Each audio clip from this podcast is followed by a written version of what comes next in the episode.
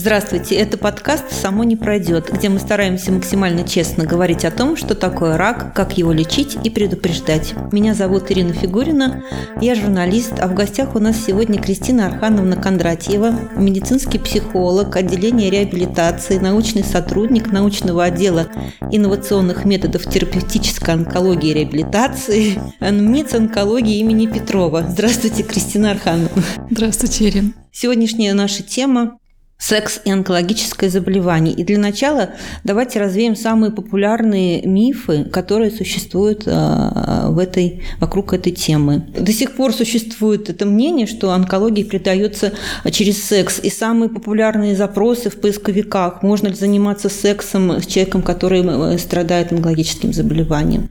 То есть это совершенно вот эта архаика, она что властвует у нас в умах э, человечества до сих пор. И чтобы говорить вот про эту тему свободно, нужно сразу как бы да, расставить все точки над «и» и сказать, что рак не передается половым путем.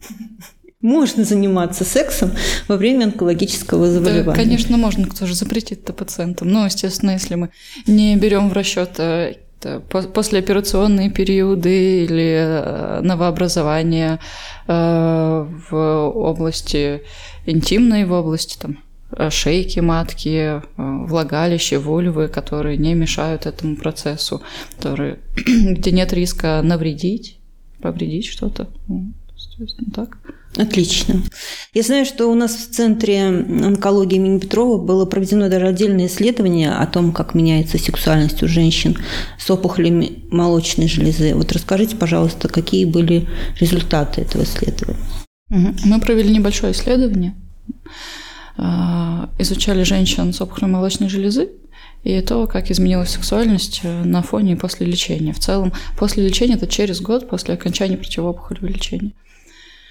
А, выясняется, что а, в связи с изменением образа тела после операции, лечения, довольно сложно воспринимать э, собственную сексуальность и женственность, как раньше – многое меняется, и сексуальные отношения во многом зависят от отношения к себе и к собственному телу. Соответственно, те пациенты, которым было э, сложнее принять э, изменения телесные, физические в плане утомляемости там, и изменений настроения, ну вообще в целом принять себя и все свои изменения, им было и сложнее выстраивать отношения, в том числе с партнером, отношения с миром, с собой. И, конечно же, это влияло на ощущение безопасности а, в процессе отношений с другим человеком. И э, когда женщине небезопасно, ей э, сложно говорить о сексуальности, о сексуальных отношениях, и тогда даже эмоциональная близость, не интимная близость, просто прикосновения уже э, могут восприниматься как что-то угрожающее и опасное. Вот. Тема секса в целом оказалась довольно закрытой. Э, многие женщины сами пугались и говорить о сексе, и заниматься сексом, поскольку непонятно, насколько это может навредить например, как-то повлияет на э, какие-то процессы в организме, и пациентки, которые принимали гормональную терапию, соответственно, тоже испытывали многие побочные явления, сухость во влагалище, боль сниженная либидо. И все эти проблемы как будто бы э, воспринимались как нерешимые. То есть, если так есть, то с этим ничего не сделать, и от сексуальной жизни приходится отказываться. А врач во время приема вообще не обсуждает эту тему с пациенткой, например, когда он ей говорит показания, противопоказания? Здесь э, сложная ситуация. Бывает, э, доктор э, вспоминает или находит время на это, а бывает, что нет. И, собственно-то, сами пациенты не всегда готовы задавать такой вопрос, потому что в ходе лечения все-таки приоритеты иначе выстроены. Главное – жизнь спасти. И, к сожалению, у меня были пациентки, которые рассказывали о неприятных разговорах с докторами, когда пациентка спрашивает о том, а как у меня будет с сексом, а во время лечения или после, как на тамоксифене у меня будет сексом, с либидо, с желанием – и доктора или уводили э, тему, уходили от темы, не готовы были это обсуждать, э, либо говорили о том, что пациент думает не о том. Ты думаешь не о том, тебе нужно думать о том, как сейчас сохранить свою жизнь, как ты будешь жить дальше. Но сексуальность очень важная часть жизни. На любом этапе, э, я имею в виду вот онкологического угу. заболевания, в момент постановки диагноза, угу. во время лечения или уже после того, как проведена терапия и благополучно, например, человек уже находится в ремиссии, но он все равно для него это табу, там, да, тема да, секса. Да. И здесь в данном случае кому может обратиться человек за поддержкой? кто, кто может ему, так сказать, раскрыть глаза заново. Это э, медицинские психологи, онкопсихологи, сексологи. А, надеюсь, что онкогинекологи э, могут помочь э, говорить, по крайней мере, о физиологии во время секса, о том, как в рамках измененного тела заново выстраивать сексуальность, потому что она все равно меняется, и здесь нужно обращать внимание уже на те факторы, которые нужно учитывать в процессе секса после онкологического заболевания. Так, это утомляемость пациента, да, это трудности э, э, возбуждения там, на фоне гормональной терапии, на фоне там, депрессивных реакций. Мы всегда говорим о снижении либидо. Соответственно, желание сексуальное есть у пациенток, а трудности ощущать влечение сохраняются. Соответственно, по сути, тело не помогает голове. Вот. И здесь, конечно же, и речь пойдет о том, что нужно изучать свое тело заново. Какие-то зоны стали чувствительнее. То, что э, раньше вызывало возбуждение, перестало вызывать возбуждение. Изучать свое тело – это вопросы мастурбации в том числе, потому что ведь нет, нет такой ситуации у нас, что у всех сексуальная жизнь была в порядке, наступил рак, и все поломалось. У многих и до онкологического заболевания были трудности с достижением оргазма, с э, сексуальным желанием, с возбуждением. То есть это не такая тема, которая вдруг возникла. Это то, что было и обострилось на фоне лечения. Поэтому, да, здесь вопросов много а, с которыми нужно работать. И это онкогинекологи, медицинские психологи, сексологи. То есть пациентам нужно самим инициировать этот разговор с врачом, конечно, да? И, конечно. например, задавать вопросы о том, конечно. когда можно, э, в каком виде, да, mm. и делиться своими проблемами именно в интимной сфере. Это нормально. Конечно, конечно, это нормально. Это ведь такая же часть жизни, как и любая другая. Если пациентка спрашивает у доктора, можно ли ей, э, я не знаю, заниматься спортом или плавать, или ходить э, на пляж, она может также спросить, может ли она заниматься сексом, и какие там есть особенности в плане, может быть, ей нужно использовать смазку, если у нее сухость во влагалище или боль во время полового акта.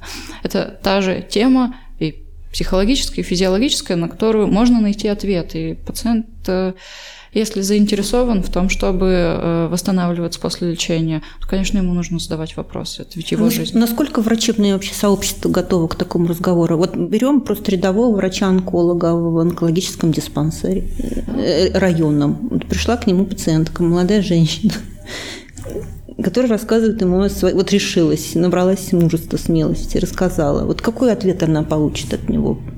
Ну вот, э, к сожалению, да, у нас тут есть некоторая трудность в связи с этим, что когда бесконечно мы рассказываем на конференциях о сексуальности и о том, как говорить, есть разные модели, а, американские, европейские, именно алгоритмы говорения о сексуальности, об ее легализации. А, многие врачи задают вопросы о том, что э, кто должен это делать, и как это нужно делать, и когда это нужно делать. Понятно, бесконечная проблема отсутствия времени на приеме, бесконечная проблема ну, наверное, не желание заниматься чем-то сверх своей сферы. Ну вот, поэтому, да, действительно, э, готовности э, нет в врачебной среде. Молодые доктора э, готовы открыто об этом говорить и обсуждают разные формы секса, если пациент задает такие вопросы.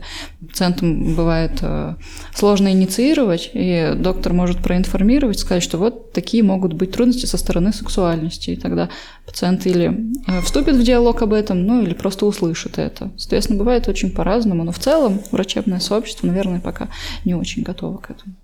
А лучше, например, пациенту приходить на прием к тому же медицинскому психологу со своим мужем или женой, или как-то решать обо... вот вместе эту проблему, если это проблема для них действительно. Потому что, например, я читаю на онкофорумах о том, что некоторые женщины пишут, что, э, которые болеют раком, что их мужья буквально принуждают э, заниматься сексом и говорят о том, что все, ты поболела и хватит, ты уже вылечилась, э, так что давай исполняй супружеский долг. К сожалению, такая ситуация есть. И э, когда вот мы проводили исследования, работали с женщинами, э, я была в ужасе, потому что э, об этом говорилось как о чем-то нормальном, как будто бы так и должно быть. А по сути, мы уже можем отнести такие разговоры и принуждение к категории насилия. И женщинам казалось, что так и должно быть, поскольку ведь важно сохранить отношения, важно сохранить брак. И мужчина есть либидо, он здоровый взрослый человек, конечно, ему нужен секс. А мне ведь не сложно потерпеть. А, это вот э, буквально то, о чем говорят женщины. Это вообще модель э, русской женщины? Ну, это не только русская женщина. Я думаю, это вполне себе может быть модель женщины, потому что известно, что женские и мужские оргазмы отличаются и по времени достижения, и по интенсивности. И это две большие сложные системы. И э, у нас есть проблема с сексуальным просвещением в стране. Эта тема защищается от всех, э, как будто бы это что-то ужасно развратное или стыдное. И в связи с этим, конечно, многие не знают просто, как делать секс. Там, человеку 40 лет, а, а она не может открыто говорить о сексе, потому что это стыдно, потому что когда-то ей объяснили, что не надо об этом рассказывать никому, что не надо себя нигде трогать, что вот под одеялком в темной комнате пять минут и все, закончили. И, конечно, э, к сожалению, вот такие бытово-насильственные э, способы, да, они присутствуют и в парах, и с онкологическими заболеваниями без. Но и отвечая на вопрос о том, нужно ли приходить в паре, по готовности. То есть э, есть партнеры, которые готовы обсуждать и работать, потому что сексуальные отношения – это то, над чем нужно работать. Здесь не получится так, что мы поговорили час, и все наладилось. А, это большая работа, это формирование новых сексуальных отношений, новых форм а, интимности и близости. Это очень сложная работа. Не каждый партнер готов. А, к сожалению, чаще всего мы сталкиваемся с тем, что партнер предлагает э, женщине разобраться с чем-то там своим. Это вот у тебя проблема. Ты там, пожалуйста, разберись, а потом приходи, и мы вот продолжим жить, как жили. К сожалению, у нас вот чаще всего такая история. Но есть и а, пары, которые приходят вместе, да, и разбираются с сексуальностью совместно. Ну, мы все любим уходить в крайности. И вот, например, опять же, такие две полярные точки зрения о том, что во время онкологического заболевания секс табу, а, он только навредит, заниматься им ни в коем случае нельзя, как бы не хотелось. И вторая точка зрения а, противоположная о том, что секс нужно, нужен в любом случае. Он является хорошей профилактикой рецидива раковых заболеваний. Приводятся всякие научные какие-то работы, исследования, их миллион. На любую тему, все, что связано с онкологией. Ну, нужно понять, что да, за раком, ой, за сексом нельзя гоняться, да, как за какой-то там, э, как ставить его, его самоцелью. Э, это нормальное течение жизни, правильно? Ну, конечно, да. конечно. Секс, секс – это, по сути, физиологический акт. Одни э, гениталии соприкасаются с другими. Но мы воспринимаем это ведь не так, потому что мы живые люди. И это для нас и форма близости, интимная, безопасность, доверие другому. Это и э, выражение некоторой привязанности. То есть психологический контекст огромен в рамках сексуальных отношений. И секс уместен тогда, когда оба человека формируют желание.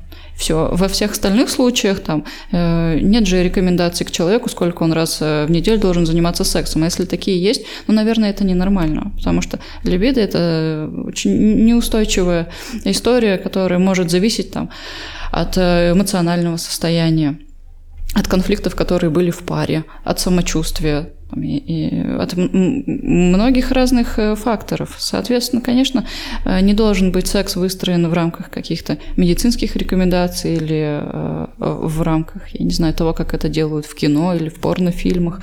Но, наверное, сексуальность это не про то, это про отношения. Да, да, да, конечно.